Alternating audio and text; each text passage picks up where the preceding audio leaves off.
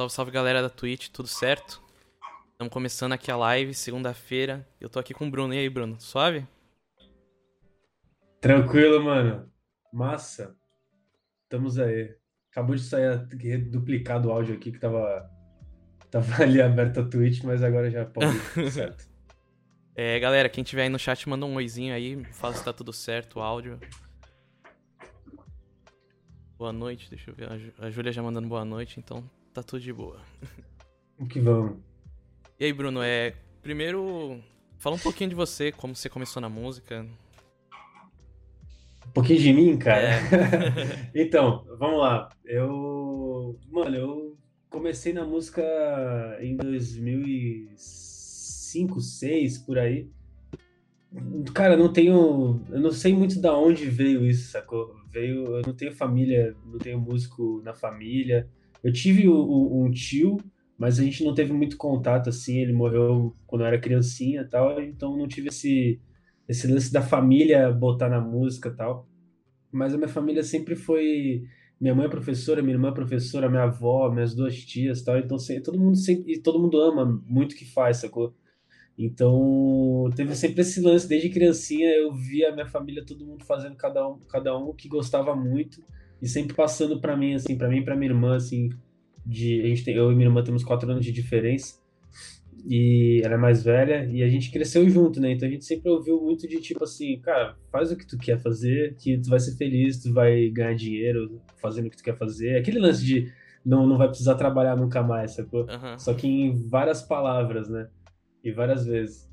Mas, e, e, assim, até meus nove anos, assim, eu jogava bola, tipo, treinava, tal, jogava futebol de salão, era goleiro tal. E, e aí até meus nove anos, até meus doze anos eu fiz meio que isso, mas a partir dos dez eu comecei a tocar, comecei a me, a me interessar por música, e aí pedi para minha mãe e para meu pai para fazer aula de violão. Fiz um, um, ano de aula de violão, acho. Inclusive o Daniel Simoniano, não sei se alguém conhece, ele que ele que me ensinou a tocar meus primeiros acordes. E e aí gente, eu com 10 anos já estava tocando um pouco de violão, com 11 anos já estava fazendo aula de guitarra. Eu lembro que eu queria fazer aula de guitarra direto e ele mesmo falou: "Não, faz violão antes porque tu não sabe se tu vai querer ser guitarrista ou baixista, né? Então se tu fizer violão, Aí acabou que, sei lá quantos anos depois, eu virei baixista da Cabana Jack, né? Mas eu comecei com violão depois de um ano de. Acho que foi um ano certinho de aula de violão. Eu fiz aula de guitarra, comecei a fazer aula de guitarra, aí começou a ficar aquele lance de estudar pentatônico, estudar escala, estudar, decorar um monte de coisa. Eu falei, mano, eu quero tirar umas músicas de ouvido aqui, fazer um som. Eu quero ter uma banda, fazer minhas músicas aqui, não quero ficar ah, estudando, eu queria estudar, sacou? Aí eu já sabia tocar um pouco, já montei uma banda, e aí foi na mesma época, assim, de, de tá rolando já com, a, por exemplo, a Zimbra, nos, primórdios de Zimbra já estava acontecendo, Zero Hora, que virou Cabana Jack depois, aí eu tive minha primeira banda com, com o Giga também, que foi a 51, lá em 2007 ou 2008, é, e aí a gente desse rolê aí, galera, os moleques da Zimbra estudando no Carmo e Universitas, eu estudando no Objetivo com o Giga, a, o, o, a galera aí, e a gente fazia shows no Fiesta, né, na capital, tudo, tudo esse rolê aí, aquele rolê que tu, você já deve ter ouvido alguém contar aqui, da, da, que você já entrevistou, e, e a gente tava nesse rolê aí, a gente já se conhecia pelo, pelas bandas tal, mas de todo mundo sempre eu, eu, lembro de que não tinha muita a, galera que estudava mesmo assim música tal. Era todo mundo que queria fazer um som a galera tocava todo dia to, tipo, ensaiava todo dia as bandas tal compunha muita coisa tal e não tinha aquele cara virtuosão sacou do rolê. Era todo mundo junto meio que fazendo um som junto que a gente queria e, e vamos aí sacou. Essa época aí e, e aí eu, eu penso como meus, meus primórdios assim na música. Depois desenrolou mais um monte de coisa. Mas uh, meus primeiros passos assim na música foi tocando guitarra do nada, assim, me interessando pela música mesmo e, e fazendo aula. Depois montando bandinha assim nesse rolê aí da, da molecada. A cena, né? A famosa cena da época. Pode crer. E nesse começo aí, o que você gostava de ouvir? O que, que quais eram suas referências? Cara, eu, ó, tive muita, muita época, assim, de ouvir estilos, assim. Eu ouvia muito quando, por exemplo, quando eu era criança mesmo, assim, eu via, meus pais, eu viajava muito, minha família, eu, meus pais e minha irmã, a gente viajava muito de carro, então a gente ficava ouvindo, sei lá, três horas, até o interior, ou até o Rio de Janeiro mesmo de carro, assim. A gente ia seis horas de carro ouvindo CD, né, na época. E aí eu lembro que a gente, nessa época, a gente ouvia muito, por causa dos meus pais, né? A gente ouvia muito música MPB mesmo, é, muito Titãs, aí trazendo mais para MPB mesmo, muito, muita Adriana Calcanhoto, Cláudio Zoli, assim, tipo, essa parada bem, bem Paulinho Mosca, saca? Marisa Monte, esse rolê assim, saca? Eu ouvia muito quando era criança, esse- esses acordezinho quadradinho, sacou? Era umas músicas. harmonias mais embaçadinhas até, às vezes. Putz, É, é, Paulinho então, Mosca tem uns sim, negócios, nossa, eu acho muito Puta, massa. Paulinho Mosca, eu sou fã demais, cara. Sou fã demais. O Lucas Manieri mandou um salve, Bruninho. Salve, Luquinhas, tudo bom, mano? Da hora. É, muito Nossa. obrigado, Esquadrão Default, pelo follow. E, mano, você toca um monte de instrumento, né? Eu acho muito massa isso. Eu já vi Eu você tocando bateria, baixo, guitarra. Como foi isso? Você. Pelo que você disse, o violão que foi mais ou menos onde você estudou, né? O resto foi como? Foi o, foi o primeiro e não o único, né? Eu estudei um pouco de guitarra, mas o, eu estudei um pouquinho, um pouquinho, acho que três meses de voz. Assim, fiz aula de canto três meses, aí eu meio que me irritei um pouco, assim, e aí eu saí.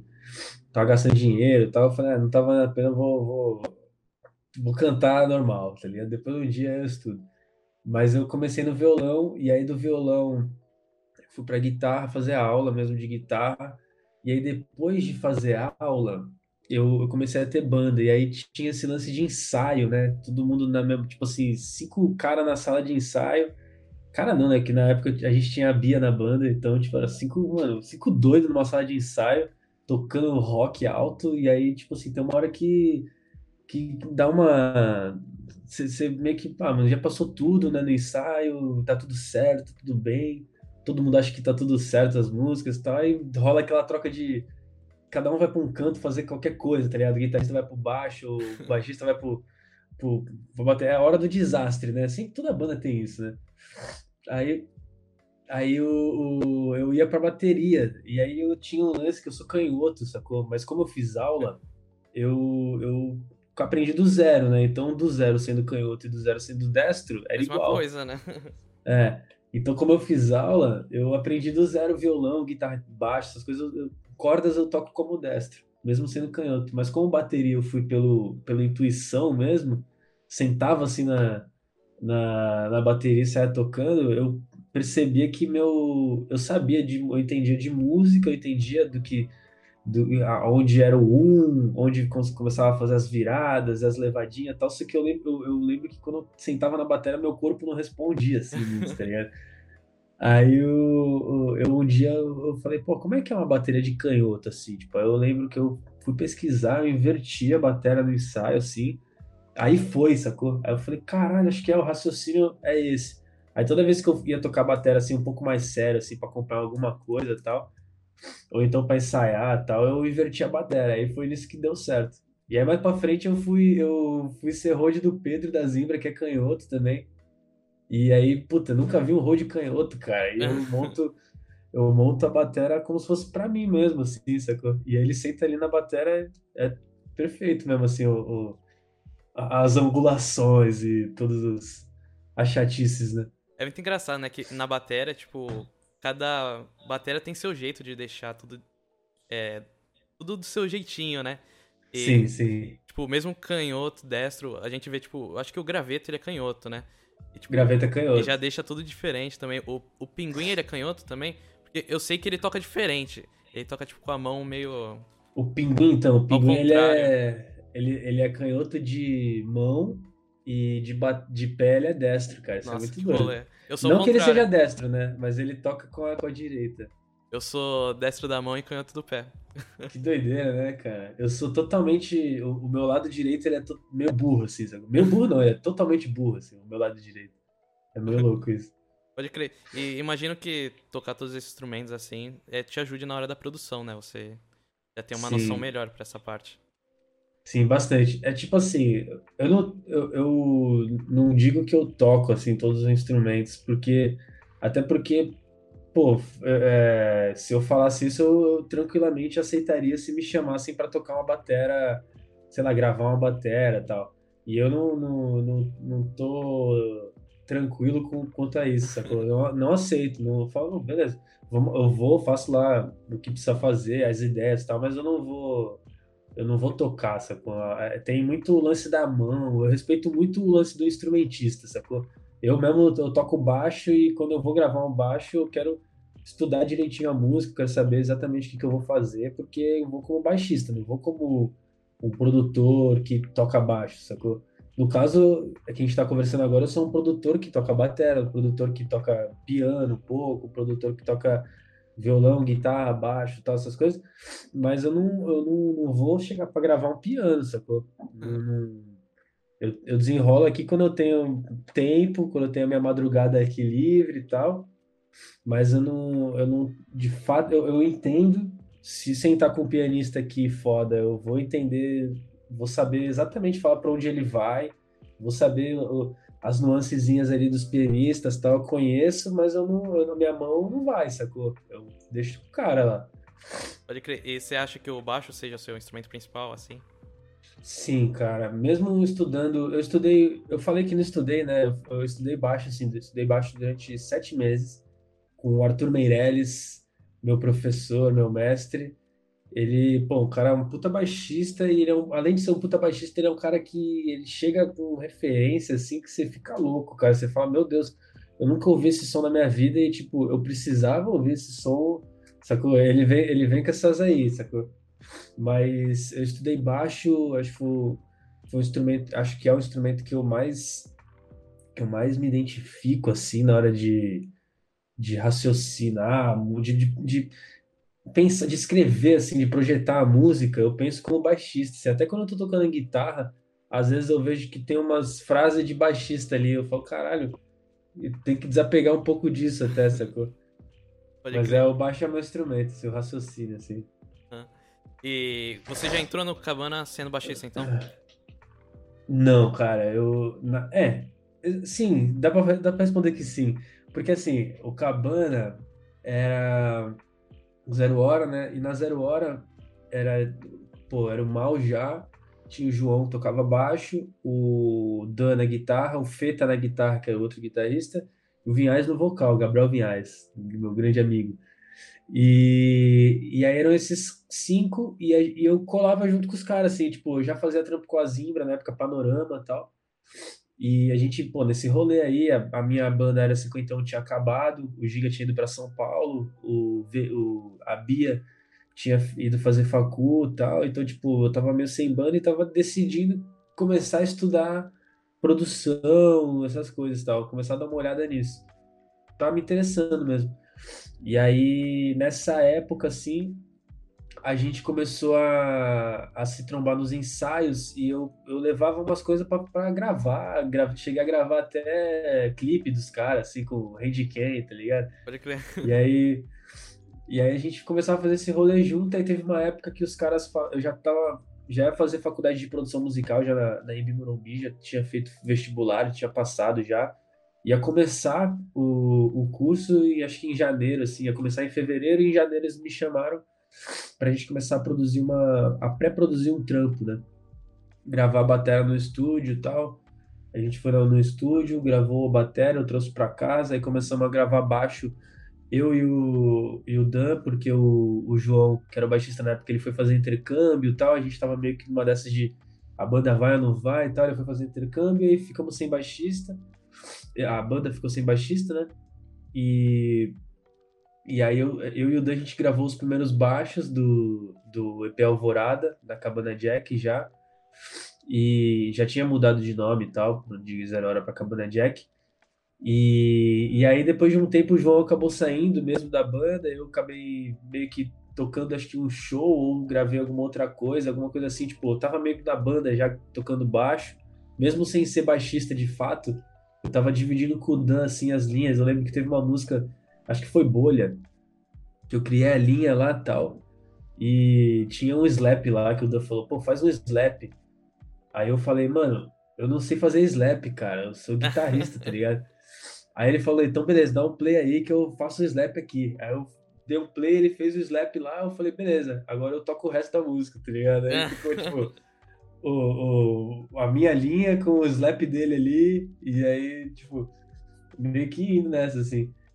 E agora, tipo assim, eu entrei mesmo na cabana quando o João decidiu sair e foi antes, foi, pô, 2014 talvez, que já tinha lançado o Alvorada, foi 2014, 2015 ali.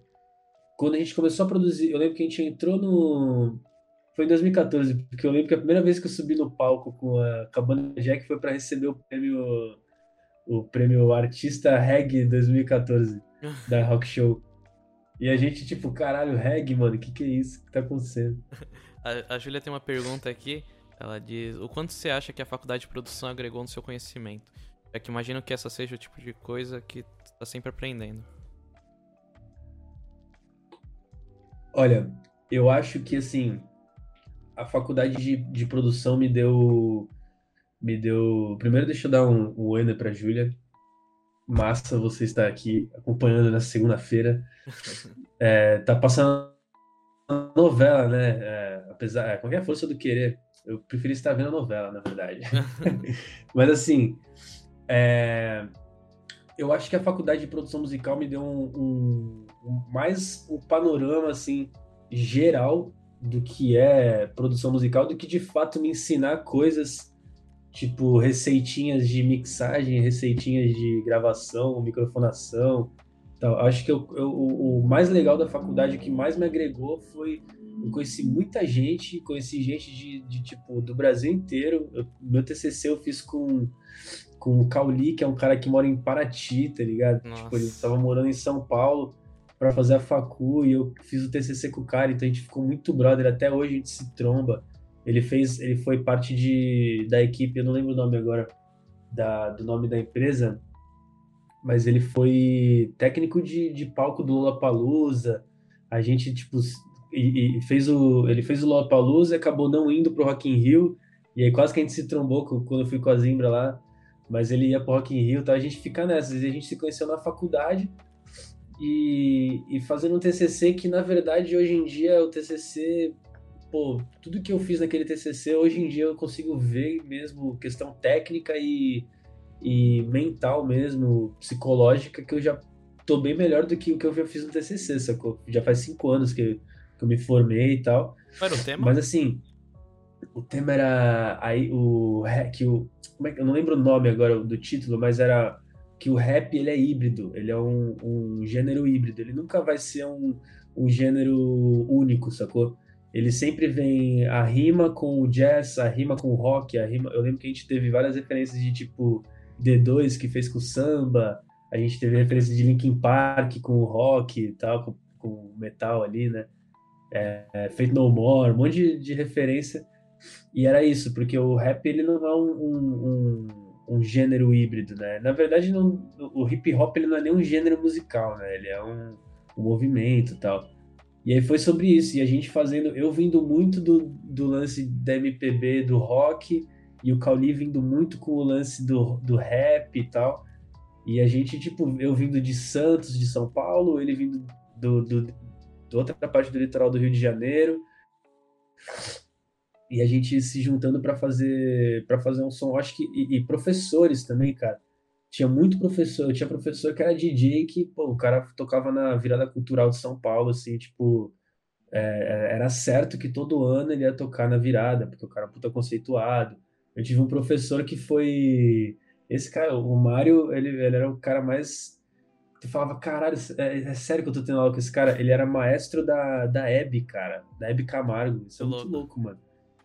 E, tipo, ele, ele contava que ele descobriu que ele perdeu o emprego quando, tipo, na mídia mesmo, quando ela morreu mesmo, porque era o maestro dela, do programa dela, sei lá, 11, 20 anos, sei lá quanto, quanto tempo. E era essa, essa galera, assim, eu acho que você acaba pagando mensalidade ali, sacou? Tipo, investindo na, no curso de fac, da, da faculdade ali, porque mais por esse, por esse lance do know-how, do, do. Essas palavras em inglês aí de, de coach, né? Esse lance do know-how, do networking. é meio que isso, assim. Você conhece muita gente e você lida com muita coisa. Não que você vai aprender de fato uma. Você vai sair com o caderno anotadinho e tal. Por isso que você tem que ser, ser muito atento também com o que acontece. Às vezes você tá lá querendo anotar um monte de coisa, você tá moscando por um monte de coisa que tá acontecendo, sacou? Pode Isso tem, é, eu acho que foi essa visão que eu tive assim da facul. Inclusive teria aproveitado muito mais coisa também hoje em dia, pensando assim. É, Mas é isso. Eu, eu acho muito legal isso, porque quando você vai estudar em São Paulo, eu fiz aula de contrabaixo lá em São Paulo. E foi esse lance também de, tipo, quantidade de gente que eu conhecia lá, que, tipo, vinha de outros, outras cidades, outros estados, tipo, eu conheci muita gente. Eu fiz baixo na MT, sabe?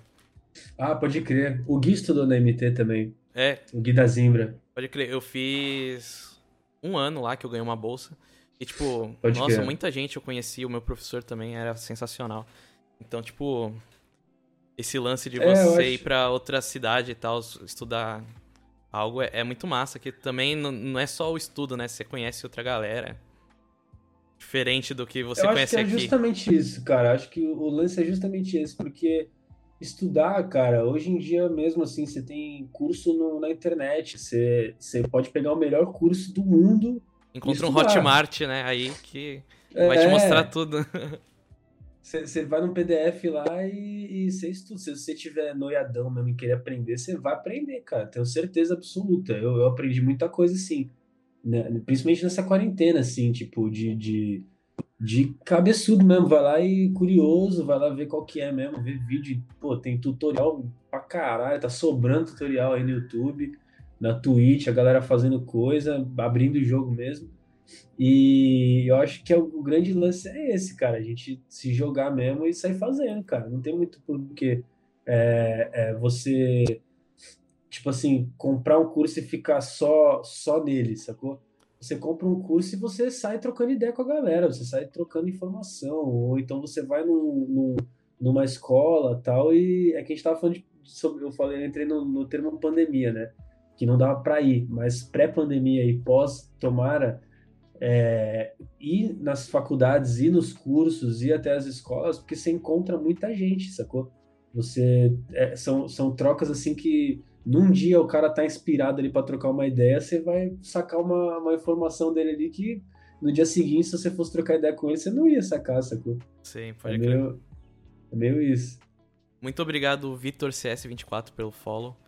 E pra... Mano, você falou do, do seu TCC, eu acho muito massa Pra galera que quiser conhecer, tem um canal no YouTube chamado Hip Hop Machine.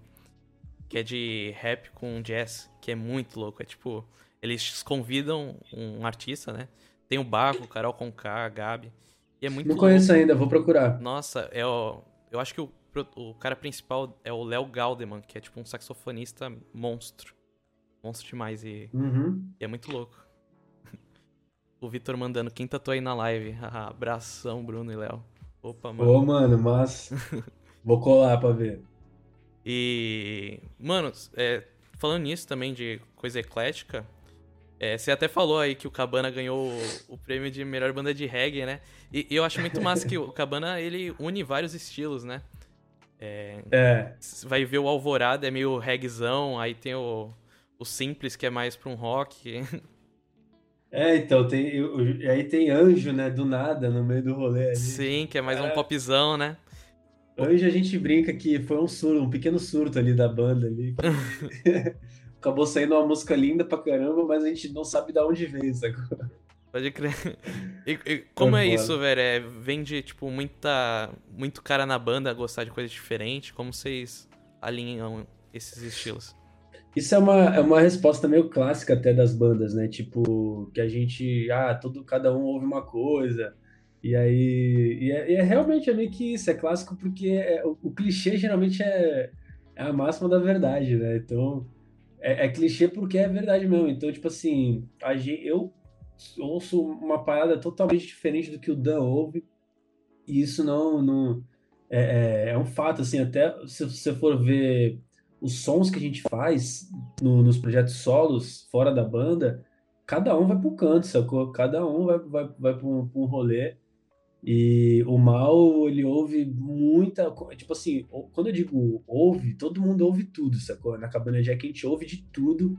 A gente tá aberto pra receber qualquer tipo de som. A gente vai, vai mesmo entrar a fundo, tal, independente se gostar ou não.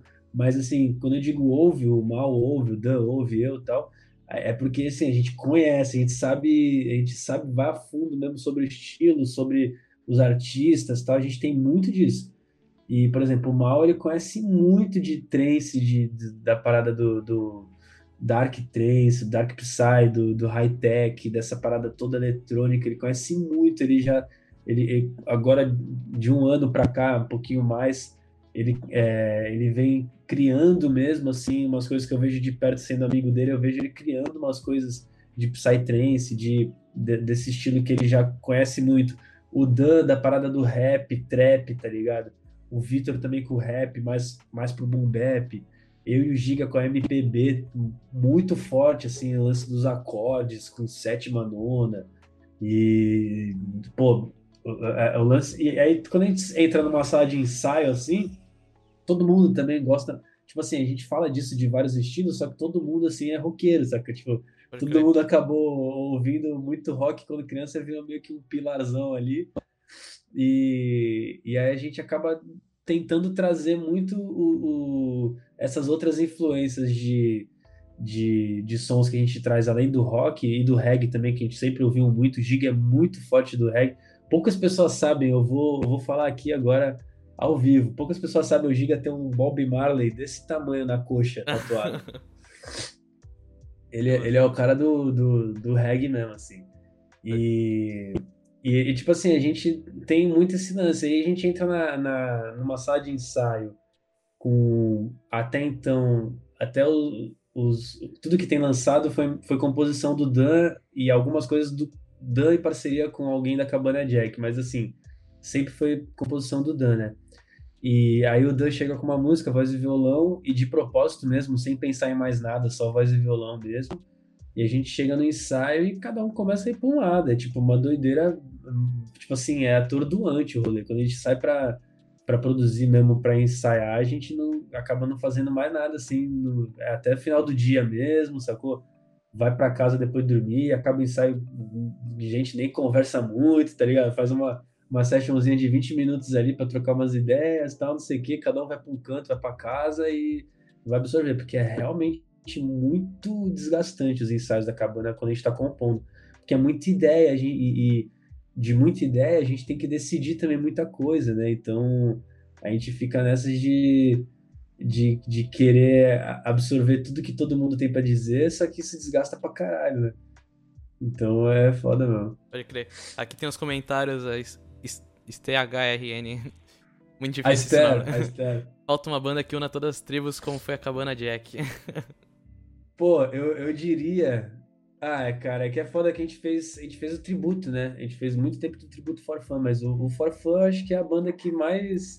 Sim. É, a gente não é pare, nada parecido com o For Fun, nem esteticamente, nem sonoramente, mas acho que é a banda que mais é do rolê que seria a Cabana Jack, assim, do lance de tipo, meu, meio que foda-se, saca? Vamos fazer o som que a gente quer fazer e, o que a gente gosta de fazer, o que a gente sabe fazer também. Não tem nada, nada ali muito super, tipo, superficial no lance de tentar fazer uma coisa de que a gente não conhece e tal. A gente faz o que a gente gosta, cara, que a gente conhece. E eu, eu sinto muito forfã assim, sacou? Os caras desde sempre levantaram uma bandeira deles ali e vão fazer um som, foda-se. É, eu, eu ia falar até isso, né? Que vocês escolheram o Forfã para fazer tributo, que é uma banda que também é muito eclética. Vai ver o primeiro álbum, é tipo mó punk, pop punk, aí depois vem reggae, o, o Nu lá, que é tipo, unir tudo, né? Os caras fazem tipo vários estilos.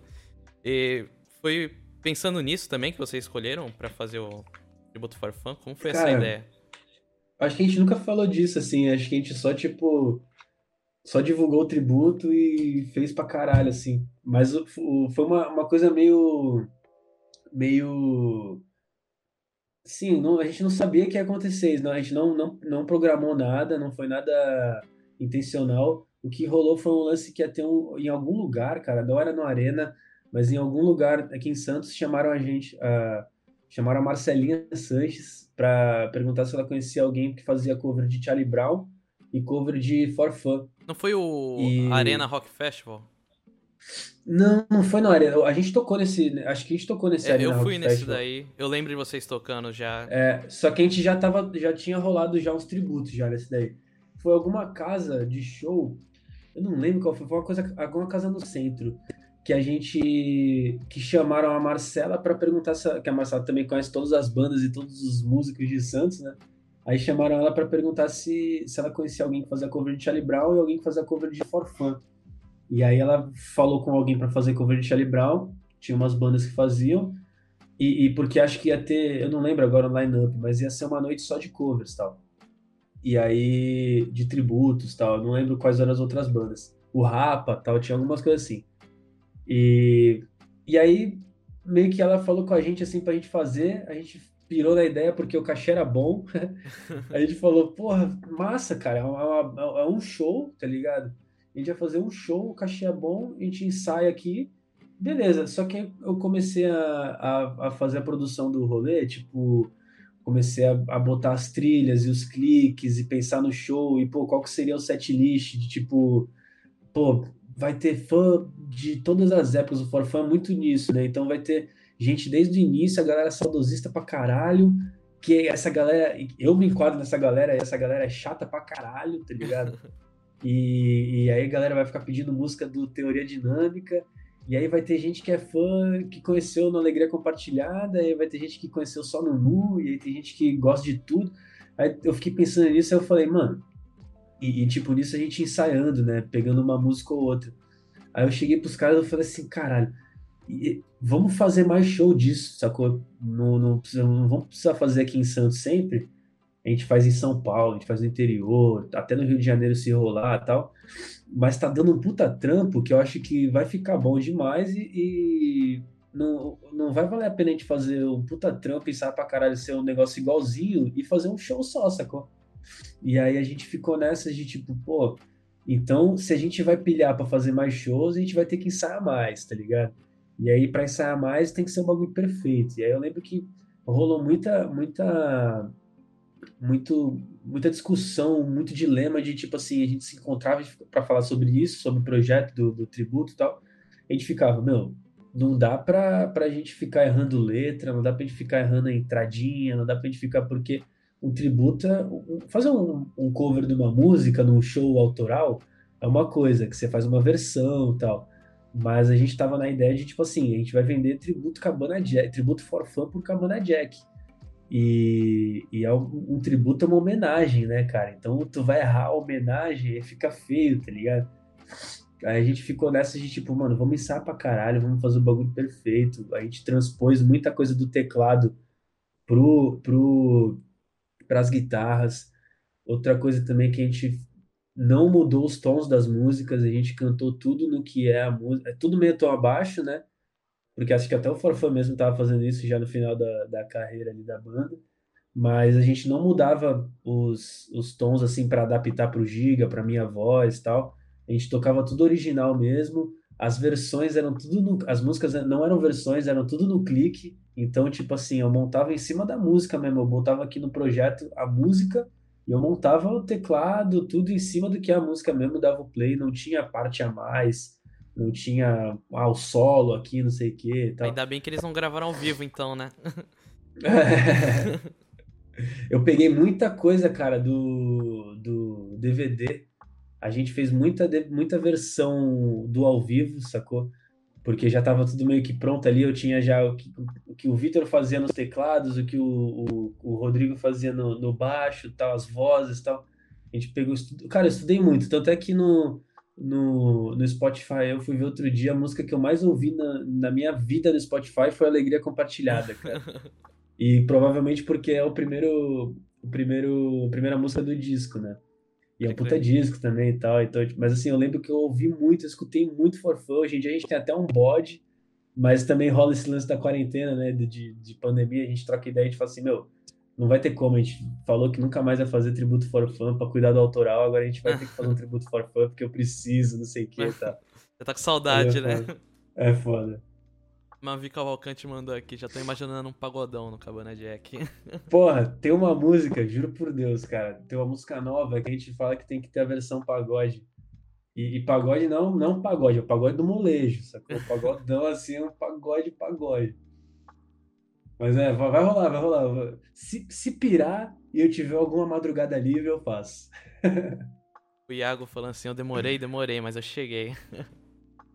Olha, tô... oh, é Bola o Iago, também. é o Bola. Puta, os caras, nossa. Oi, o Iago mandou aqui, eu já vou chegar mandando a letra. O Boninho é o cara mais talentoso da Baixada. O bagulho mais da hora que vão sair daqui nos próximos anos vai sair da mão do cara. e o Iago é o melhor amigo que alguém poderia ter, entendeu? Não, cara, assim, o Iago, eu, a gente troca muita ideia sobre isso, desse lance de tipo assim, eu acho que o que vale, a, o que vale nesse, nesse mundo da arte que a gente vive, no mundo da música principalmente, é tu tá aqui pra fazer um som, sacou? Já tem gente cuidando pra caralho de coisa aleatória, de coisa superficial, sacou? Eu, eu acho que o diferencial que não é.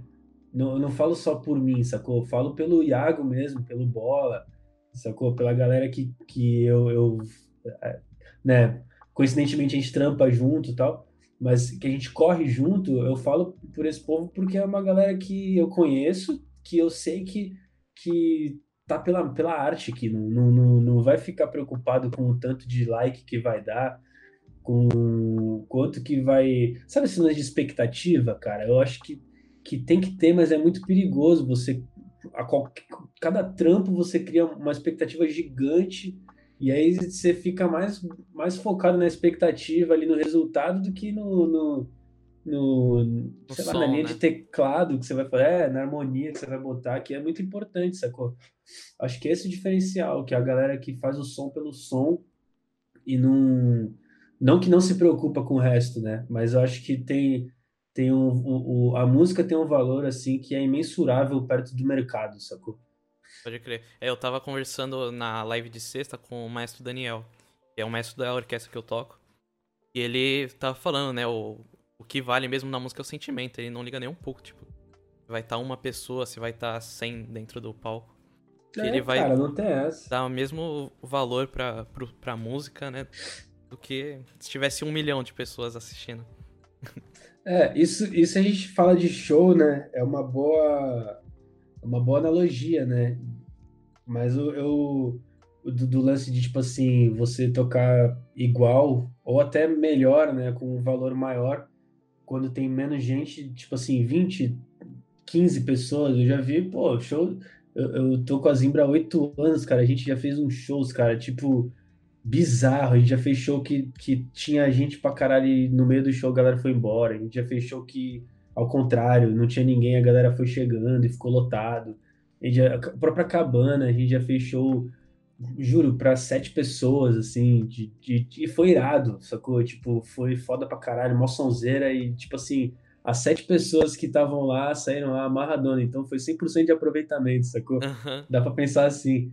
Mas assim, eu acho que o é esse grande lance de tipo, sai fazendo, né, velho? Você tá nesse rolê para isso, velho.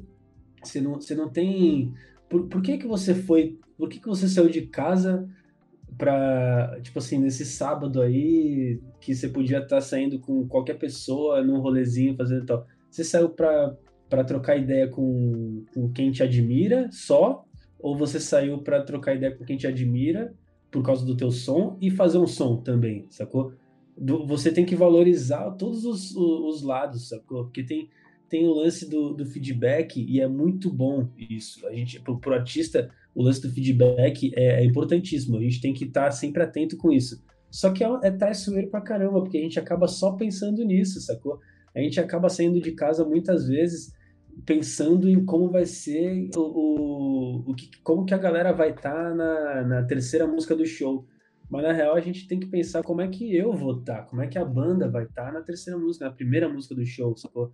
A gente tem que pensar, e isso tem muito lance de, de, de, eu, de eu ser hold, trampar com produção de show também, porque tem esse lance de como eu sou hold, maioria das vezes, maioria dos anos eu trampei sozinho, fazendo palco tal. É um lance que você cuida dos detalhes para pra banda, pro artista subir no palco, pronto, sacou? E, e não se preocupar com, com nada além do que ele precisa se preocupar. E isso eu trago pro estúdio, eu trago pra minha vida, sacou? Na música. Pode crer. Mano, você falando nessa parte de ser hold, tipo, como surgiu a ideia de você ser hold? Porque no, normalmente é algo é mais diferente, né? Tipo, é algo fora dos, do palco, né? Que a galera, é. tipo, não, não tem um estudo, né, pra ser hold. É, é, meio louco. Tipo assim, eu comecei porque eu era brother dos caras, todo mundo era brother aqui na época da, da, da famosa cena aqui, que todo mundo tinha banda e tal.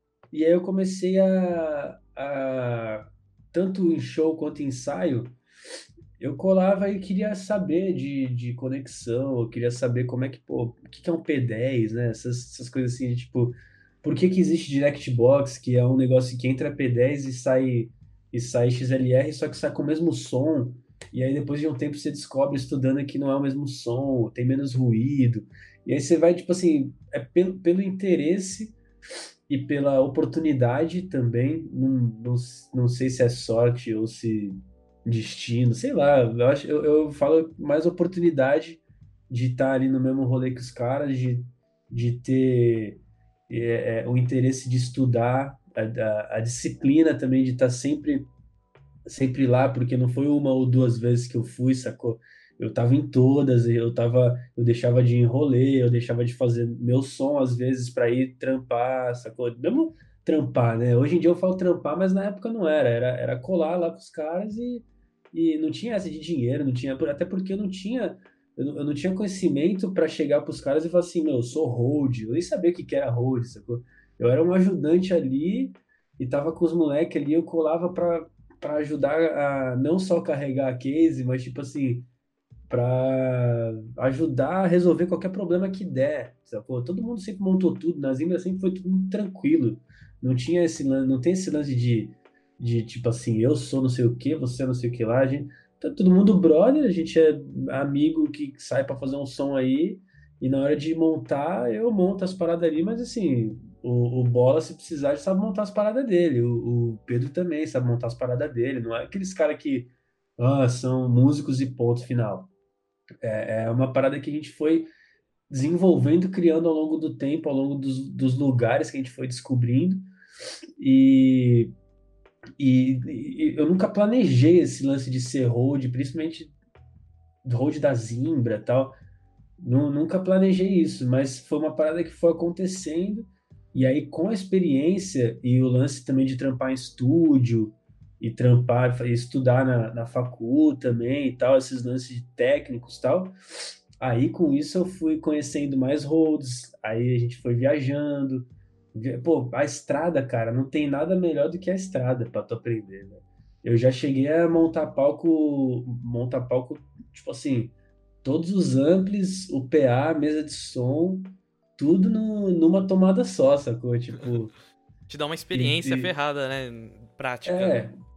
porra, e ainda esse dia eu ainda chutei a tomada, caiu o show, o caralho, aí voltou, tipo assim, pô, mó doideira, foi lá em Iguatu, lá no Ceará.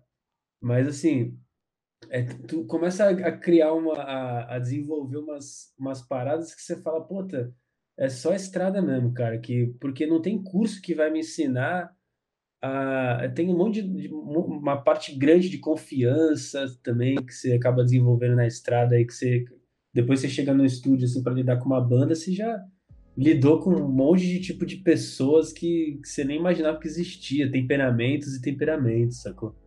Pode crer. O Iago mandou aqui também, é foda que, mano, tô eu e o Bola tamo aqui. E o Bruninho participou diretamente de momentos inesquecíveis da vida de ambos. Óbvio que muito mais com a Zimbra, mas não coincidentemente. Tivemos juntos em momentos cruciais da minha vida, tanto na estrada quanto gravando, ou até em rolês por aí. Amo demais. Porra, eu não tenho palavras pro Iago, cara. É assim, a gente. A gente se conhece há muito tempo. O Iago tava nesse rolê. Eu não lembro o nome da banda, caralho, Iagão. Fala o nome da, da tua banda aí, cara. A primeira banda que eu quero vir com o Rafa. Como é que era o nome? Da Atlante? Ele falou na live dele, mas eu não lembro agora também. Não me lembro, velho, não me lembro. Mas assim, ele tava nesse rolê. A... Banda Glock, caralho. Banda Glock. Porra, Glock, falando. Mas então, o, o Iago tava nesse rolê, tava todo mundo nesse rolê, só que a gente só viu depois de um tempão ficar brother assim com esse lance de estrada, cara. Eu lembro que tinha um lance na Pindorama que a Zimbra foi por muito até hoje, né? Por muito tempo é foda. A Zimbra há muito tempo é agenciada nos shows pela Pindorama, Ronaldo e Alê. E, e a gente, por ser aqui de Santos, a gente sempre teve um lance, cara, que é, é um saco, mas é, é o que é, de tipo, a gente sai de Santos para ir para Curitiba, a gente tem que passar em São Paulo, porque tem alguma banda que vai dividir van, ou então o próprio, próprio Ronaldo Ale, ou então os metais, ou então fotógrafo. A gente tem uma parte da equipe que é de São Paulo, então a gente acaba saindo mais cedo de Santos para passar em São Paulo, pegar os caras, às vezes é contra, o caminho não, não vale a pena. Ou então, às vezes, a gente podia pegar o Rodoanel e, e sair diretaço pela, pela Dutra ali, ou Ayrton sendo alguma, alguma estrada já diretão, e a gente tem que entrar em São Paulo para pegar a equipe ou alguma banda. Às vezes é mais banda para dividir van, e aí é uma banda convidada tal. E aí o que rola muito, que era muito bom, era os shows que tinha Zimbra, Cabana Jack, Zimbra e, e Atlante. A gente fez uns com a Balara também, que são bandas de Santos. Que a gente pega e sai daqui de Santos e vai direto pro rolê, sacou? A gente não, não tem muito esse lance de ficar em São Paulo perdendo tempo. a viagem fica duas horas mais mais demorado e tal. A gente teve muito esse lance. E a gente fez uns vários shows, não lembro quantos exatamente agora, com o Atlante. Cara, não me lembro quantos foram. Mas eu lembro de alguns lugares. Teve Ribeirão Preto, teve Curitiba, BH. Foram vários shows que a gente fez junto. E, cara, é aquela, aquele lance. Você fica 11, 12 horas numa van com uma pessoa que, velho, tem que ser sangue bom, cara. Não é pra você, você, você fica rezando pra, pra pessoa ser legal, tá ligado? E acho que de tanto rezar pra pessoa ser legal, a gente, a gente acabou, alguém, alguma força superior aí, acabou colocando o Atlante no nosso caminho aí. E aí a gente, pô, ficava 12 horas, juro. Teve, teve uma viagem que, que, pô, a gente já foi pro Rio, a gente já foi a gente já passou por vários bagulhos. Não, eu não vou nem entrar nesse assunto aqui do Rio, porque é uma história bizarra. É, o Iago contou e... a história. Não, é, é uma história que, cara, é, nossa, é bizarrão, assim. Vejam a live do Iago, então. Porque, é, é assim, é, é isso. os momentos inesquecíveis que, que ele fala é, é, tipo isso, cara. Não é só coisa boa, sacou? A gente quase morreu junto ali, sacou? A gente tava no meio do... A gente quase morreu no, no meio de um arrastão ali no Rio de Janeiro, na linha vermelha. E hoje estamos aí, tá todo mundo bem, família tá bem, estamos tá fazendo um som e tal. Mas, mas é, pô, eu acho maravilhoso o jeito que a gente acaba trocando isso fora da música, saca? Esse lance que não é. E eu acho que esse é o diferencial. Não fazer só música pela música e levantar essa bandeira de foda-se, entre aspas, né? Muito entre aspas, foda-se mercado, né? Porque não, porque a gente precisa do mercado, mas assim, levantar a bandeira da, da música pela arte mesmo, a arte pela arte. Não só isso, eu, eu valorizo muito o lance de, de, mano, juntar as famílias, sacou? Pô, trocar ideias sobre tudo, sobre política, sobre a, a vida das pessoas, cara, fofocar, sacou? Eu acho que a gente tem que ter amigo assim e pessoas responsáveis, tá ligado? Eu acho que eu fico muito orgulhoso dos amigos que eu tenho, porque são pessoas responsáveis pra caramba, que eu, tenho, sei que tem umas ideias massa que podem agregar além, de, além do, do que eu tiver pensando para minha vida, sacou?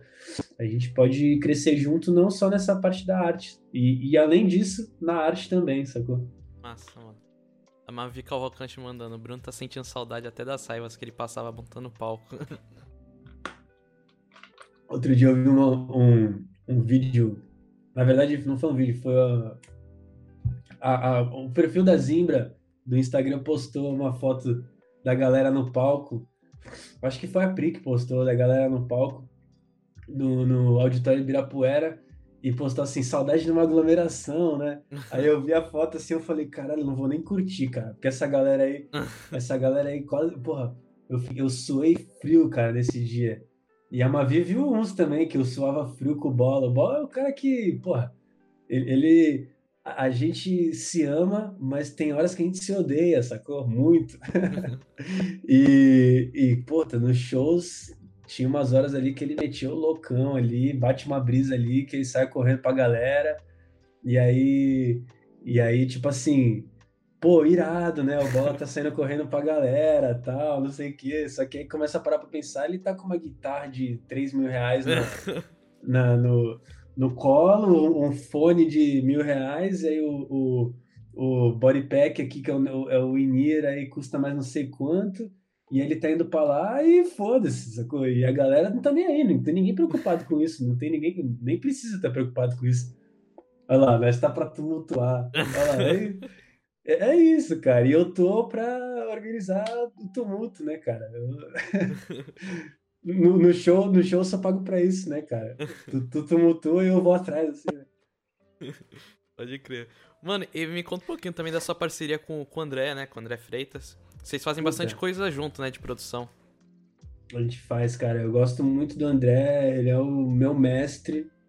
Eu falo pra ele, cara, e ele não gosta disso, mas eu falo pra ele, eu falo, mano, você é o cara que, tipo assim, é, o, é a minha pós, tá ligado? É a minha pós-graduação. Pós porque o, eu fiz, eu estudei na faculdade e tal, e, e, logo quando eu me formei, eu fiz o TCC, eu lembro que eu fiz o TCC, eu terminei a faculdade no meio do ano, então eu fiz o TCC em junho, entreguei, apresentei em junho, e aí em julho, primeiro de julho, eu tava entrando no, no Electrosound com a Cabana Jack para gravar o, o Simples, primeiro de julho de 2015.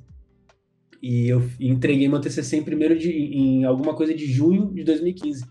E eu lembro que eu saí da faculdade entrando num estúdio já profissional, que o Electrosound, para quem não sabe, é o estúdio do Marcão, do Charlie Brown, esse Charlie Brown, da Bula hoje em dia.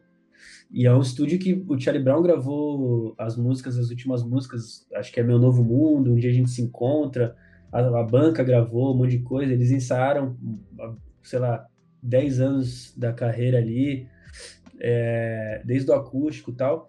E é um estúdio super profissional, cara. É uma, é um, só tem equipamento foda, só a, a, a acústica foi construída, é, projetada por um, um, um, um Puta, esqueci o nome do cara agora, mas é um gringo fudido também, que fez, projetou alguma sala do Midas também, lá do estúdio Rick Bonadil.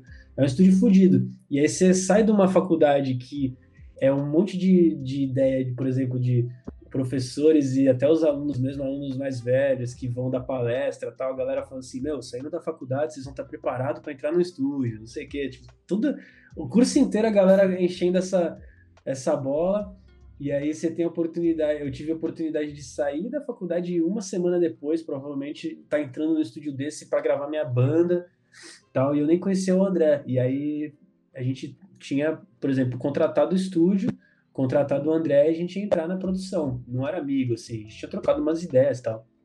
Mas de 2015 para frente, cara, a gente, eu muito interessado também, não só no, na parte de gravação, mas de produção também, muito muito atento com, com as coisas que ele, que ele falava, que ele fazia tal. Eu, eu valorizo muito o lance do, do saber chegar também, tá ligado? O cara tá trampando ali, tá ligado? Não quero incomodar, não sei se não sei como que o cara se comporta com pessoas perguntando, tá ligado?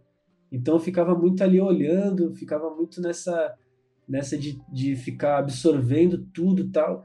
E ele é um cara que eu percebi que ele era meio disso, assim. Ele, não, ele não, nunca foi um cara que chegou para mim e falou assim: Meu, abre aí um compressor e abaixa aí o, o ganho, não sei o que, tal. Nunca, cara. Na vida, na, na nossa amizade, assim, ele nunca chegou para mim e fez isso. A gente sempre foi trocando informação, trocando som, eu sempre observando muito o que ele fazia, provavelmente ele observando também as coisas que eu fazia, e, e virou uma relação de. Depois da gente ter gravado a cabana, e a gente ter gravado, eu digo porque foi uma produção dele e da cabana, né? Os cinco da cabana produziram um disco junto com o André.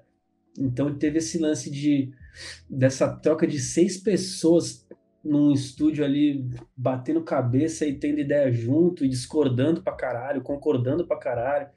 E, e, acabou que a gente ficou um mês e meio em estúdio gravando do início ao fim, depois obviamente de ter produzido todas as músicas, ter A gente tinha 12 músicas já na, na manga, já para entrar em estúdio. Gravamos um mês e meio, e aí depois eu continuei mantendo contato com ele, porque é, era eu que fazia esse canal com a banda, de tipo, ele mandava as músicas para mim, sacou? A gente não tinha muito esse lance de grupo no WhatsApp e tal, até tinha, mas a gente não usava muito, sacou? A gente ficava mais nesse lance de tipo, o André mixava um som, me mandava e eu mandava pra, pra banda, assim. E aí eu criei muito esse, esse laço com ele de, de, cara, uma relação de respeito, admiração total. Eu sei que, que tem muita coisa que a gente troca e é principalmente admiração mesmo de mim para ele, dele para mim. E, e, e, por isso a gente acaba tendo, a gente trampa junto no Sunshine, né, né Levarte, e, e eu sou responsável, por exemplo, no momento, a gente tá. A, a, minha amizade com o André, minha, meu contato com o André consiste em trampo, tá ligado? E é, e é muito trampo, muito, muito, muito trampo. A gente fica noiado com muita coisa, muito prazo, muita responsabilidade em cima da, da, das coisas que a gente está fazendo, tipo, das bandas, dos artistas. Tem coisa que tá muito próximo de estourar, tem coisa que tá precisa de um puta trampo para ficar bom, sacou? Só, pra só ficar bom. E, e, e, a gente fica nessas e se a gente ficar noiado só em trampo, a gente já percebeu que não, não, não vamos funcionar. Então a gente tem que, a gente passa, sei lá, 12 horas, 11 horas no estúdio num dia, a gente tem que ser amigo, sacou? A gente tem que ter uma ideia, uma ideia tranquila, a gente tem que estar, tá, eu tenho que estar tá tranquilo com ele, ele tem que estar tá tranquilo comigo, a gente tem que estar tá alinhado nas ideias, eu não posso estar, tá, se eu tô nervoso, se eu tô irritado algum dia, ele vai saber, ele, e vice-versa. Então isso acaba tendo qualquer coisinha que eu vou conversar com ele, a gente já tem uma relação de respeito pra caralho. E isso isso acaba refletindo no trampo, né, mano? É, eu mando, eu, do mesmo jeito que eu respeito ele perguntando como é que tá o dia dele, por exemplo, eu respeito ele enviando um projeto de mix para ele mixar, sacou? Tudo organizadinho, tudo editadinho do jeito que a gente combinou, que a gente conversou, nada, nada fora do prazo, etc. Se tiver alguma coisa fora do prazo, a gente vai ter conversado e tal porque senão acaba atrasando a vida do cara. A gente sabe que dinheiro não tá bom para todo mundo, sacou? Ainda mais na pandemia. E quanto mais fica desgastante, mais a gente vai perdendo esse esse essa essência da arte, sacou? A gente fica puto por estar tá editando uma batera, mas porra, eu tô editando uma batera, sacou? Eu, eu, eu queria estar tá fazendo o que na minha vida, sacou? Eu, só que só que é foda, às vezes é desgastante pra caralho, a gente faz muito, a gente trampa muito tempo, muita. É, é, é muito. É muita quantidade, não só de horas de, de carga horária, mas a quantidade de trampos mesmo. Responsabilidade sempre, né? E, e o lance é ter que lidar com isso, tem que saber ser tranquilo. Tem, já que você tá trampando junto com o cara, além dele ser um puta cara que vai me, me que eu vou me espelhar na parte técnica, no, na parte musical e de produção, ele é um cara que eu tenho certeza que eu poderia ter como, mano, espelho total, assim, para minha vida. Uma pessoa que eu sei como, como trabalha, como lida com as pessoas, pontual, é, tem todo o lance de, de, mais uma vez, da responsabilidade, do carinho, eu acho, não só responsabilidade, mas do carinho com o trampo, que não é uma gravação qualquer, não é qualquer estúdio que a gente que a banda vai vai ter uma, uma gravação ali e foda-se, sacou? Toma aí teu bounce e tal. Não é isso, é tipo, tem todo um carinho, pô, a gente fica ouvindo a música durante mó tempão, cara, pra trampar. Tem que ter algum laço bom, sacou? Se a gente ficar puto só, ah, tô cansadão, tal, não sei o quê, aí não vai valer a pena para ninguém, velho. Nem para mim, nem para nem para mim enquanto tô trampando, nem pra banda com resultado, né? Pode crer. E, e como tá andando as produções na quarentena, mano? Uma doideira. Eu tô, agora eu tô, eu tô fazendo mais o lance para o Sunshine, para Elevate, tal, com as bandas. A gente tá com muito trampo ainda. Muito não, a gente tá com um trampo grande e um trampo menor, atrasados ainda da quarentena, porque. Da, de antes da quarentena, né? Porque teve todo o lance, aí atrasou gravação, e aí, como o trampo é grande, a gente acabou dando uma desleixada mesmo tal. Então tem muito trampo ainda que a gente já recebeu, que a gente já gastou, e não só de dinheiro, sacou? De questão mesmo de, de do período ali que está sendo produzido. Eu acho muito massa quando a gente pega para produzir produzir durante um tempo, sacou? Pega um período ali com, com início, meio e fim, você produz o som, ou o disco, ou o EP, ou seja o que for, e aquilo fica registrado durante aquele período. E isso, obviamente, não teve como controlar, mas a quarentena deu uma. saiu um pouco dos trilhos alguns trampos. Então a gente ainda tá tendo. Tá... Aconteceu isso até com a cabana, cara. Que a gente tinha um disco muito, sei lá, 90% pronto, gravado, já tudo certinho. Entrou de quarentena e todo mundo ficou de quarentena, a gente não se trombava mais tal. E aí ficou só de gravar a voz, cara. A gente foi gravar a voz, sei lá, mês passado. Começamos a gravar a voz mês passado. Terminamos na semana passada. E agora vai entrar em parte de edição para finalizar e provavelmente a gente lance uma música esse ano ainda. Mas a gente entrou nessas de tipo, perdemos o, o, o andamento da parada, né? E isso acontece com alguns outros trampos. Mas assim, a princípio, na quarentena, quando bateu a quarentena, eu vi que o estúdio tinha parado, que as bandas tinham aceitado que ia, que ia parar, uhum. e que eu finalmente eu tinha. Os shows pararam, a gente viajou muito ano passado, a gente fez, sei lá, quase 60 shows no ano inteiro, e no Brasil inteiro, então, tipo, é, é eu tinha só de segunda a quinta no máximo para fazer produção no estúdio. Então, segunda é difícil também, porque às vezes a gente chegava na segunda, ou então chegava no domingo de noite, segunda tava destruído, tá ligado? Era o meu Pode final de semana ali, a, a parte de descanso ali era na segunda, então, tipo, voltava de terça a quinta, porque sexta já tava viajando desde cedo, então tinha pouco tempo para cuidar das bandas. E do Calma também, né? E aí, o... quando bateu a quarentena, parou o show, parou o estúdio, eu falei, porra, agora eu vou ter tempo para me organizar na minha vida, com os trampos que eu tenho aqui para fazer, que já estão todos gravados e é só edição. Eu vou finalizar esses trampos, depois eu fui cuidando do calma e eu faço calma até onde bater de ideia e, e até onde bater voltar ao estúdio, né? E foi o que aconteceu. Acabou rolando de rolar, de, de lançar um, um disco, né? Dois singles e um disco com sete músicas, que duas já eram do, do mesmo disco. Então foram sete músicas que eu fiz ali. E fora, não, foi, foram oito músicas, porque teve a música com o Jabu também, que foi um, um gringo, um cara massa pra caralho que eu conheci no Instagram. a gente acabou fazendo um som junto. Mas tudo voltado pro calma, né? Quando começou a bater assim, julho, aí as bandas começaram a querer voltar pro estúdio. Aí já tava um pouco flexibilizando também a questão de, de meu, vamos tá dando para sair, mas vamos sair com máscara, luva. Eu lembro que eu fiquei uma época no estúdio com luva, com, com, com máscara de tipo assim, o tempo inteiro de máscara e saindo de casa já com a máscara e volta só. Eu levava duas máscaras às vezes para trocar durante o dia. Tava muito noiado ainda. Aí agora a gente já também já vai vendo as paradas ficarem um pouco mais tranquilas, por mais que, né, essa última semana aumentou pra caralho já por causa da, do feriado do, do, do 7 de setembro, mas assim, em julho eu ainda estava muito mais noiado com essa parada de, da, da, da Covid, da contaminação e tal.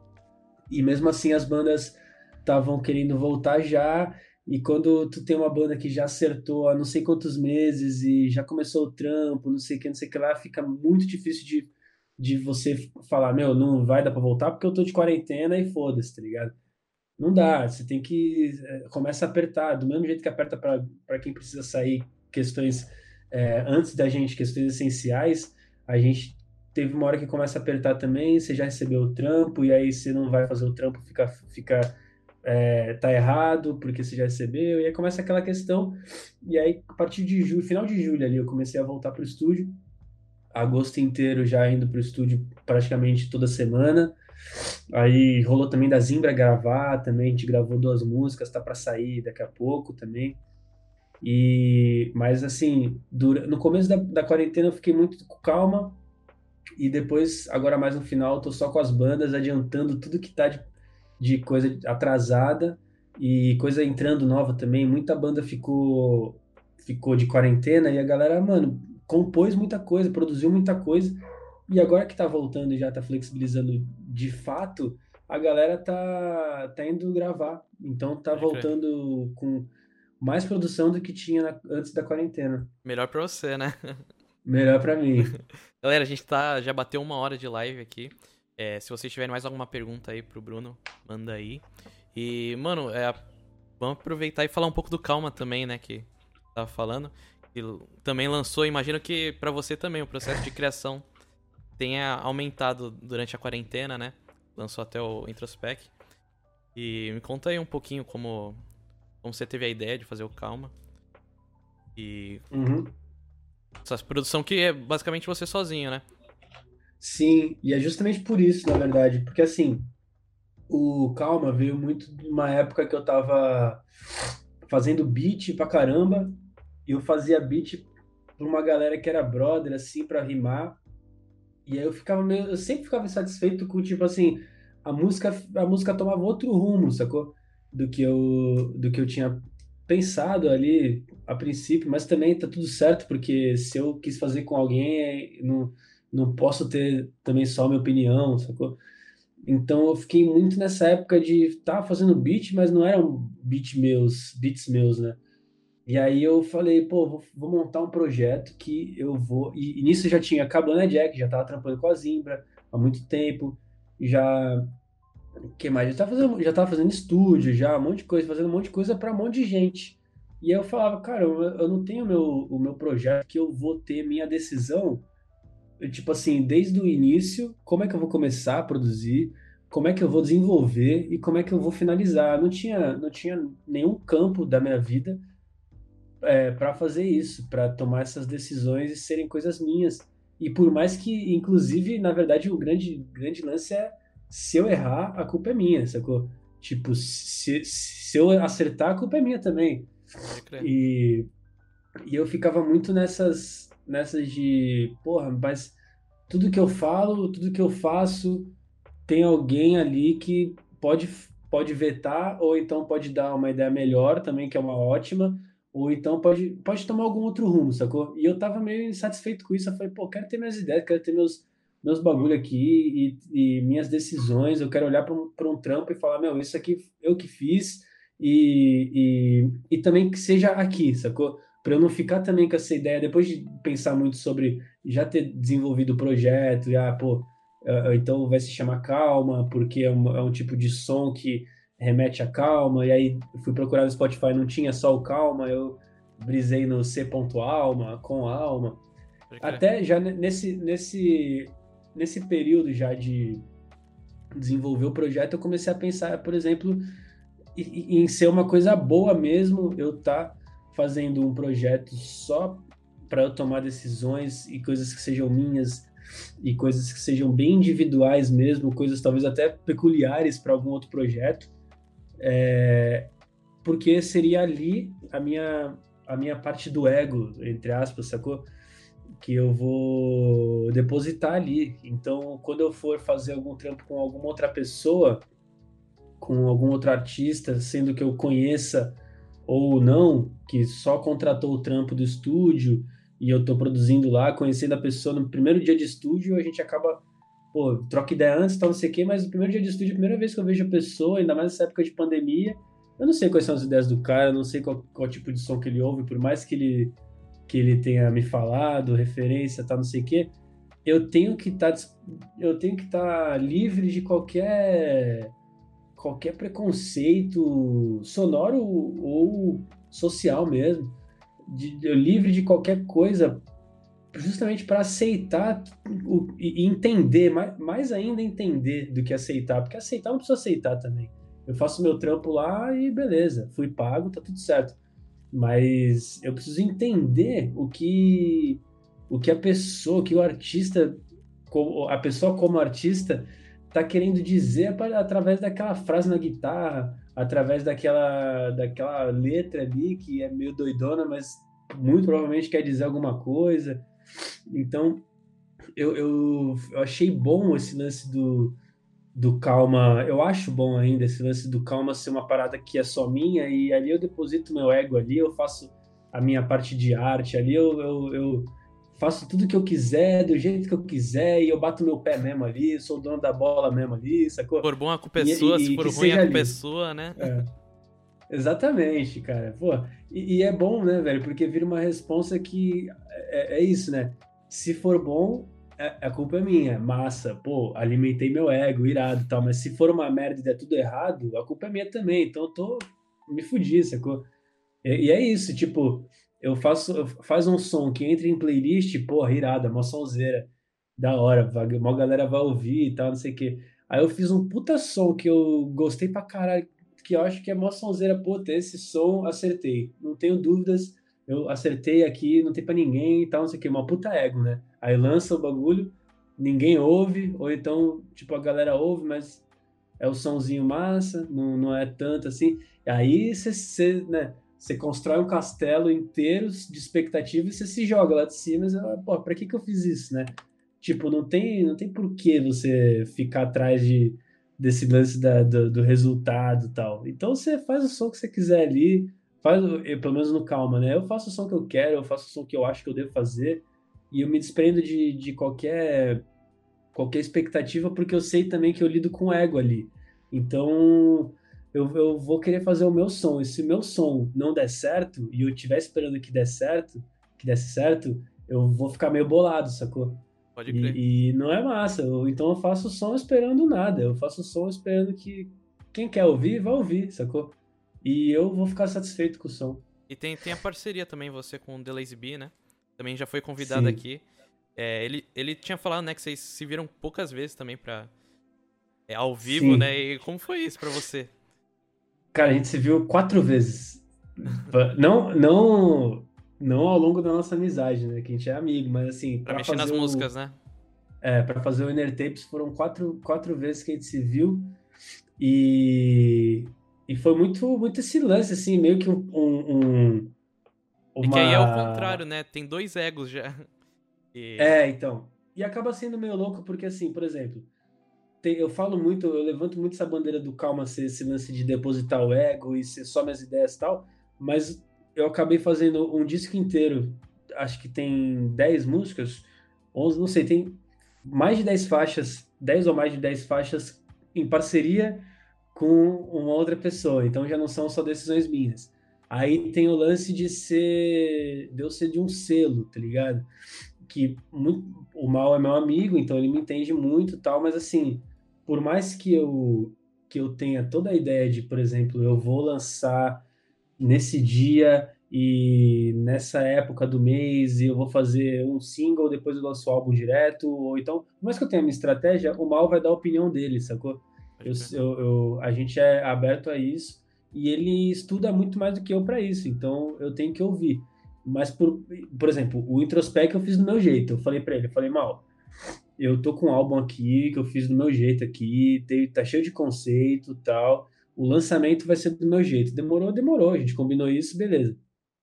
Então, tanto que foi um álbum que é um álbum que ele nem tem um alcance tão foda quanto talvez, talvez, não tem como saber, talvez tivesse com o lançamento programadinho ali e tal. Mas foi uma questão de, de conceito. Eu quis fazer do meu jeito, eu quis lançar as músicas ali que eu achava, não por lançamento, muito menos por, por resultado e feedback de galera. Eu lancei as músicas que eu, que eu montei num conceito ali, que eu fiz uma música cada dia dentro de uma semana tal, e aí tem toda a parada ali. E eu montei daquele jeito pautado nisso, e o lançamento foi assim. Mas assim, é, lançamentos passados e futuros, ele dá a opinião dele e eu tenho que ouvir, sacou? E o Lazy B também. O, o, com o álbum é uma, é uma parceria que ele mandava beat, tipo, que tinha a batera e a harmona e eu botava o baixo e uma guitarrinha, alguma coisa assim. E, tipo, eu nem me preocupava com o que, que ia acontecer na batera, o que ia acontecer na parte de harmonia ali, porque eu, eu aceitava também que ele já tinha feito isso, e eu confio, gosto do som do cara, e ele também não, não se preocupava muito com as guitarrinhas que eu ia botar, com algumas coisas que eu fosse fazer ali.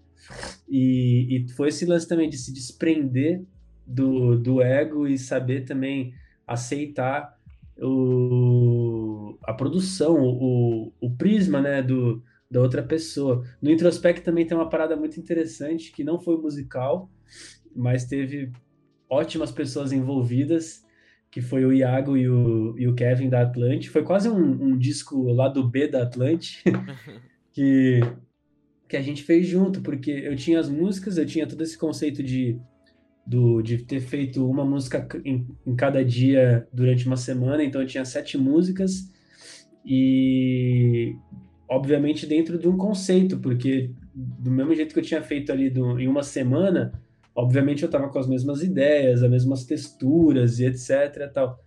Então eu brisei muito em aproveitar isso. E como eu fiquei muito internado durante muito tempo internado nesse nesse álbum, eu não queria também nomear é, essas músicas, eu não queria brisar alguma capa, eu mesmo fazendo, que eu já tinha, eu que fiz as outras capas do Calma tal. Eu queria botar isso para terceirizar essa parada, sacou? Aí foi um dia que eu chamei o Kevin, eu tive a ideia que o Kevin tinha feito um, uma fan art, né, no Twitter do Calma alguma música, não lembro qual, acho que era Bubble Bass. E ele fez uma artezinha lá de, de entre aspas, brinde para mim. E aí eu, eu gostei pra caralho, eu falei, tá louco, o Kevin manda demais e não só manda demais, como eu já sabia que fazia por causa das artes da Atlante e tal, o Kevinho, ele tem a, a, linguagem que eu gosto, sacou? De, de, na parte do design. Então eu, eu já chamei ele quando eu tinha toda a parada já meio pronta do, do, do álbum, já as músicas meio prontas tal. Eu chamei ele e falei, ó, oh, velho, eu quero que tu faça uma capa e é meio que o caos dentro de casa, né? Porque é essa quarentena, né, tal. Então, tipo, tava nessa ideia do do introspec, né, de ser introspecção, tanto na, na parte do, da língua portuguesa quanto do, do inglês, né, introspec cabe para os dois e, e, o lance do calma dessas dos nomes em inglês tal. Eu acabei usando, falei, pô, o nome é um nome bem forte que representa muito, inclusive o álbum nasceu do nome e tal, as músicas nasceram do nome e, e era eu, eu, eu pensei nesse conceito de quarentena e de ter feito tudo em, em sete dias tal. Eu falei pro Kevin, falei pro Kevin me mostrar alguma coisa que ele tinha de ideia dentro disso, dentro desse, dessa atmosfera de quarentena, é, prédio, e até falei para ele que aqui no meu prédio aqui, esse, essa janelinha aqui é uma, é uma casa, tal, então tipo não tem prédio do lado do meu prédio, tal. Eu falei meio para ele como é que era. E aí ele fez um, uma capa que é um azulão, assim, uma cor foda que ele já botou, que é uma capa que são vários prédiozinhos, assim, um prédio grande e vários prédios pequenos, e que tem, tipo assim, basicamente você olha e você vê todo mundo dentro de casa, sacou? São pessoas que são prédios que estão tão habitados, sacou? Não são só prédios. E, e, isso você pega numa leitura de, de que realmente está todo mundo em casa nessa época, e tanto todo mundo em casa, cara, você vendo de fora, assim, num prédio, você pega para olhar assim, na, olha para fora assim e vê um prédio, você vê, tipo assim, gente pra caralho, e quando você vê gente pra caralho, você vê ideias pra caralho, angústias pra caralho. Então, tipo assim, um monte de é, ansiedade e, e, esse lance. E tá todo mundo em algum momento desses, desse momento trágico de estar tá isolado e estar tá pensando em um monte de coisa é, tá todo mundo introspectivo, né? Tá todo mundo pensando em um monte de coisa tal. Então eu falei isso para ele e ele mandou esse essa pérola maravilhosa que acabou virando a capa do álbum e ele mandou outras duas opções que foi o que virou a capa do Adria, que é o primeiro single, e a capa do Homeland, que é o segundo single. Que eu falei, pô, eu gostei muito dessa, dessa azulona para ser a capa do álbum e vou escolher as outras para ser capa, as, as, capas dos singles. Nossa. E aí Além disso, do, do Kevin ter feito a parte de design, eu, eu passei uma madrugada inteira com o Iago conversando com ele, explicando todas as brisas que eu tinha passado na semana aí fazendo fazendo som, fazendo as músicas do, do próximo disco do Calma. E aí eu dei a missão para ele, eu falei, ah, mano, essas aqui são as músicas, eu já te falei, passei quatro horas aqui te explicando qual eram as brisas aqui que eu passei, espero que tu volte aí com os nomes massa aí pras músicas, sacou? Massa. E aí ele, ele botou o nome em todas as músicas. Ele que é o, o padrinho. ele que batizou. É que a Mavi Cavalcante mandou, sou suspeito pra elogiar, pois é o álbum que eu mais ouvi nessa quarentena. Aí, é. A Mavi é melhor, a, a, melhor e maior fã do Calma. Mano, eu, e aí, eu sou é suspeito massa. da Mavi. Caramba, também, eu tava ouvindo. Eu ouvi essa semana, agora que passou inteiro, eu achei muito massa. Massa, cara. Eu gosto muito de, de do feedback que a galera fala, porque muita gente fala umas coisas diferentes, assim. Tem gente que fala que gosta muito de ouvir para estudar, tem gente que gosta de, de ouvir para se concentrar em alguma coisa, né? Tipo, não só estudar, mas tipo, botar, uns, botar a música para deixar de ambiente. Tem gente que gosta de namorar. Eu, eu curto mais gente... pro ambiente, mano. Eu acho que. Por, por não ter também tanta coisa complexa no som, sabe? É algo que você é, então. deixa, tipo, tocando e vai, vai fazendo as coisas da sua vida e tal. É muito massa.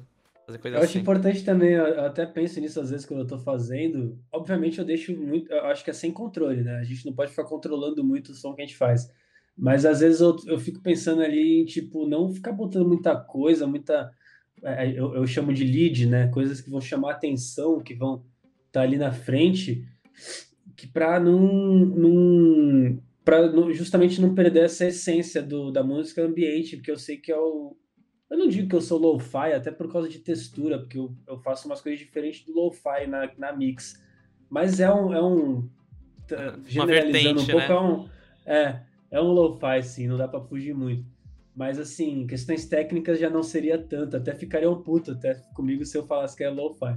É, eu, eu, mas... tipo, eu coloquei no textinho que eu fiz, eu coloquei lo-fi, mas pelo, pela. Normalmente o que a gente tá ouvindo de lo-fi tem, tem um, bastante coisa similar, assim. Sim, sim. Mas vê que não, não tem aquele sonzão de lo-fi, tipo, mais. É. É, low budget, sabe? Isso, isso, low fidelity mesmo, né? Tipo, que é o lance de. A a, eu faço um sonzinho, basicamente.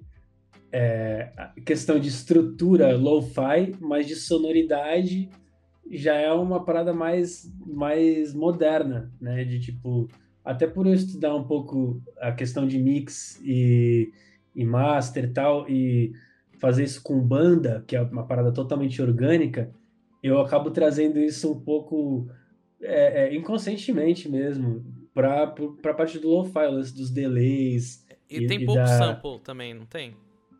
Tem pouco sample. Na verdade, hoje em dia eu tô fazendo muito mais música com sample. Mas assim, lançado tem pouco sample. É, tem muito sample com o Muri, com, com, o Lazy B, que o Muri, ele é, nossa, ele é um cara. É, é, ele é quase um, um, ninja, o Jedi ali do, dos samples, tá ligado? O moleque vai cortando, picotando tudo e fazendo um som, velho. É foda, eu não tenho muita essa manha. Aí eu prefiro fazer uma harmoniazinha ali, por mais pobre ali, por mais simples que seja ali, é, é, sai um calma ali, sacou? Pode crer. Bruno, muito obrigado, mano. A gente já tá quase uma hora e meia de live aqui. Caralho, eu falo pra caralho, velho, desculpa. Não, é melhor ainda. Tipo, quanto, quanto mais fala, melhor, mano.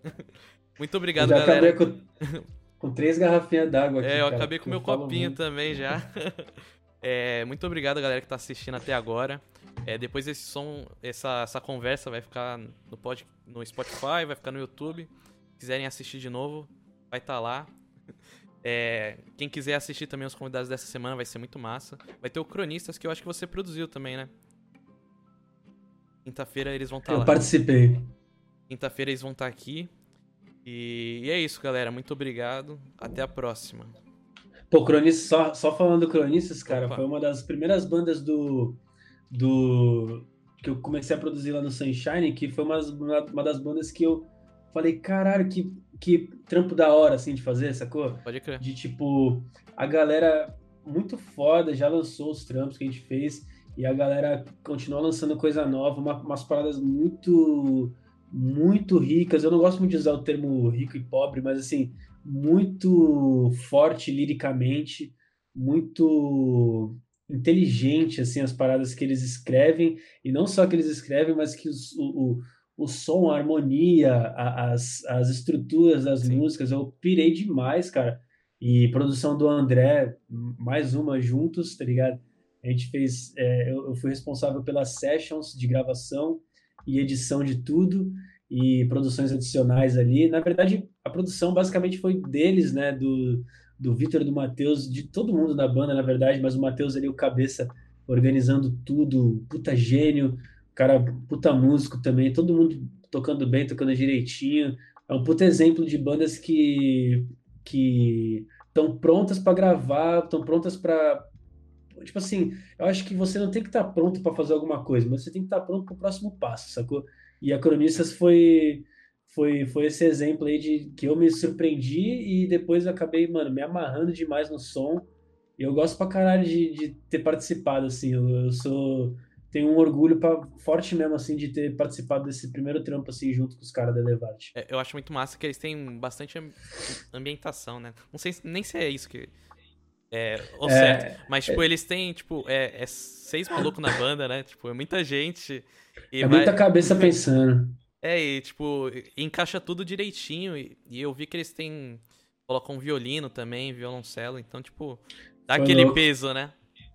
Eles podem até falar, pô, a gente gravou, na quinta-feira pergunta para eles, a gente gravou esses, esses, essas cordas, não, não é MIDI, cara, a gente gravou orgânico mesmo, lá no estúdio, violino, tem, foi uma menina, não lembro os nomes agora, mas os puta, puta instrumentista, provavelmente multi-instrumentistas também, mas os, uma menina, na real, Acho três meninas. É, é a, a Joyce, né, a Maria Fernanda, eu conheço porque são do meu instituto, já participaram. Sim, sim, que tocam cello, né? É, a Joyce eu acho que é o violino. Fez... E a Maria ah, Fernanda é sim. é do cello. Então, pô, maravilhosas. Tipo assim, a gente chegou lá, o, o Matheus ele, ele tinha produzido no, no sample, isso no MIDI. Tinha as linhas já, ele que compôs toda, todas as linhas do Matheus é, é foda. E, e aí já tinha, ah, tudo, pô, levou partitura para as meninas, foi, foi um bagulho assim, outro nível, sacou? E, e você vê assim, pô, é uma parada que é uma banda que é um outro nível. Eu, eu, eu, pô, já vivi trampos com bandas muito maiores que não é esse nível de cuidado mesmo e, e nível, eu digo, profissional mesmo, musical. E você vê uma banda desse nível de produção estrutural e é uma banda pequena, uma banda que teoricamente está começando, sacou? Pode crer. Então, eu, eu só tenho a, eu só tenho que ficar orgulhoso mesmo e, e, esperançoso com, com o que tem por vir aí, cara. Por isso que eu trampo, que eu acredito, porque eu vejo mesmo, eu vejo que tem muita gente boa, eu vejo mesmo que tem muita gente com vontade, tem muita gente querendo fazer, não só com talento. Eu vi o Black Alien, Black, Black Alien falando outro dia que não é, é, não é só talento, principalmente é a educação musical, a educação que você tem na vida, o, a pontualidade, a disciplina, a responsabilidade e não só também o lance de você ter um contato tal. Você pode ter o maior contato, você pode ter o dono da gravadora na sua mão ali, você pode ser filho de quem for, você pode ser o que for, cara. Se você não tiver disciplina, responsabilidade, se você não gostar de fazer o som que você faz, tal, você não vai, mano. E eu sei que tem muita gente que, que tem tudo isso aí e tá começando. Só precisa trampar mais e seguir o caminho, acreditar mesmo, botar fé. Pode crer. E é isso, galera. É, chegamos agora exatamente uma hora e meia de live. Uh! Valeu, Bruno. Foi muito massa, mano. Valeu, Luquinha. Tamo junto, Leozinho. Tamo junto, mano. Tamo junto. Um abraço. Um abraço. Massa, o papo massa demais. Eu acho massa que você tá fazendo, fazendo é, essas, esses talks, né? Essas conversas, porque assim, muita gente tem muito para falar e, e por exemplo, que nem a gente tá falando da Cronistas agora, a galera pô, tem conteúdo pra caramba, velho. Os caras estão trampando pra caramba e não é sempre que a gente tem uma oportunidade, né, velho, de de, de tá conversando aí, de estar tá mostrando e, e, não só conversando, a gente tá assistindo também. Eu vi algumas lives aí de, de que você fez, vi gente que eu não conhecia, que eu não tinha trocado ideia, que eu conhecia de, de músicas, de rolê e tal, daqui de Santos, mas eu nunca tinha visto falar e que eu gostei pra caramba de, de de ver o papo de vocês e, mano, eu acho que é foda o que você tem feito aí. E continua aí, mano. Do mesmo jeito que a gente continua aqui fazendo o nosso corre aí. Espero que você continue fazendo o teu. É, e se tromba aí. eu, eu acho que, tipo, como você disse, né? Tem muita gente, principalmente a gente vê na quarentena, que às vezes não consegue postar alguma coisa. E é legal a gente bater esse papo, porque conhece outras pessoas, né? Tipo, muita gente, tipo, você mesmo não, eu não conhecia assim de bater um papo, de conversar. Sim. E, e vai sabendo, né? Tipo, o quanto de gente boa que toca aqui que tem. E eu tô fazendo mais com o pessoal Sim, do, do rock, assim. Que é o pessoal que eu mais conheço, assim, que eu ouço bastante, mas depois eu quero fazer com o pessoal do. Do pagode, do rap, do é. sertanejo. Não, e cara, essas ideias, velho, é, sempre tem coisa para agregar, né, velho? Eu, a Sim. primeira live que eu vi por exemplo, o, o Luquinhas Manieri, a gente que deu um salve aqui no começo, eu fui ver a live dele, eu nunca tinha visto ele falando sobre produção, sacou? E eu sei que eu, eu, vejo ele produzindo, eu vejo por aí a galera trampando, tal, não sei o quê, só que a gente nunca trocou essa ideia, a gente nunca teve essa oportunidade e tal. E através daqui do, do canal, Foi a primeira live, acho que eu vi, que eu, que eu parei pra assistir foi a dele, Eu acho depois que foi- eu vi a é. do Bola. Foi uma das primeiras, porque o Lucas, a gente começou tocando junto, né? Tipo, ele começou É, antes mano. e a gente foi criando amizade, porque era da mesma escola e ele foi mais pra produção e eu fui indo pra outras coisas, de gravação de baixo acústico, essas coisas assim. Da hora, mano. Eu acho massa. É, é, é isso que, que a gente tá conversando mesmo, de trocar informação, trocar conhecimento. Acho isso importante pra caramba, cara. Hoje em dia, se a gente tem essa oportunidade de estar aqui trocando ideia disso, não tem por que não fazer, né? É isso mesmo. Aliás, muito obrigado, MCF1110, pelo follow. E é isso, galera. Falou, senão nunca a gente vai acabar. Não, é, fudeu. Vamos embora, vamos embora.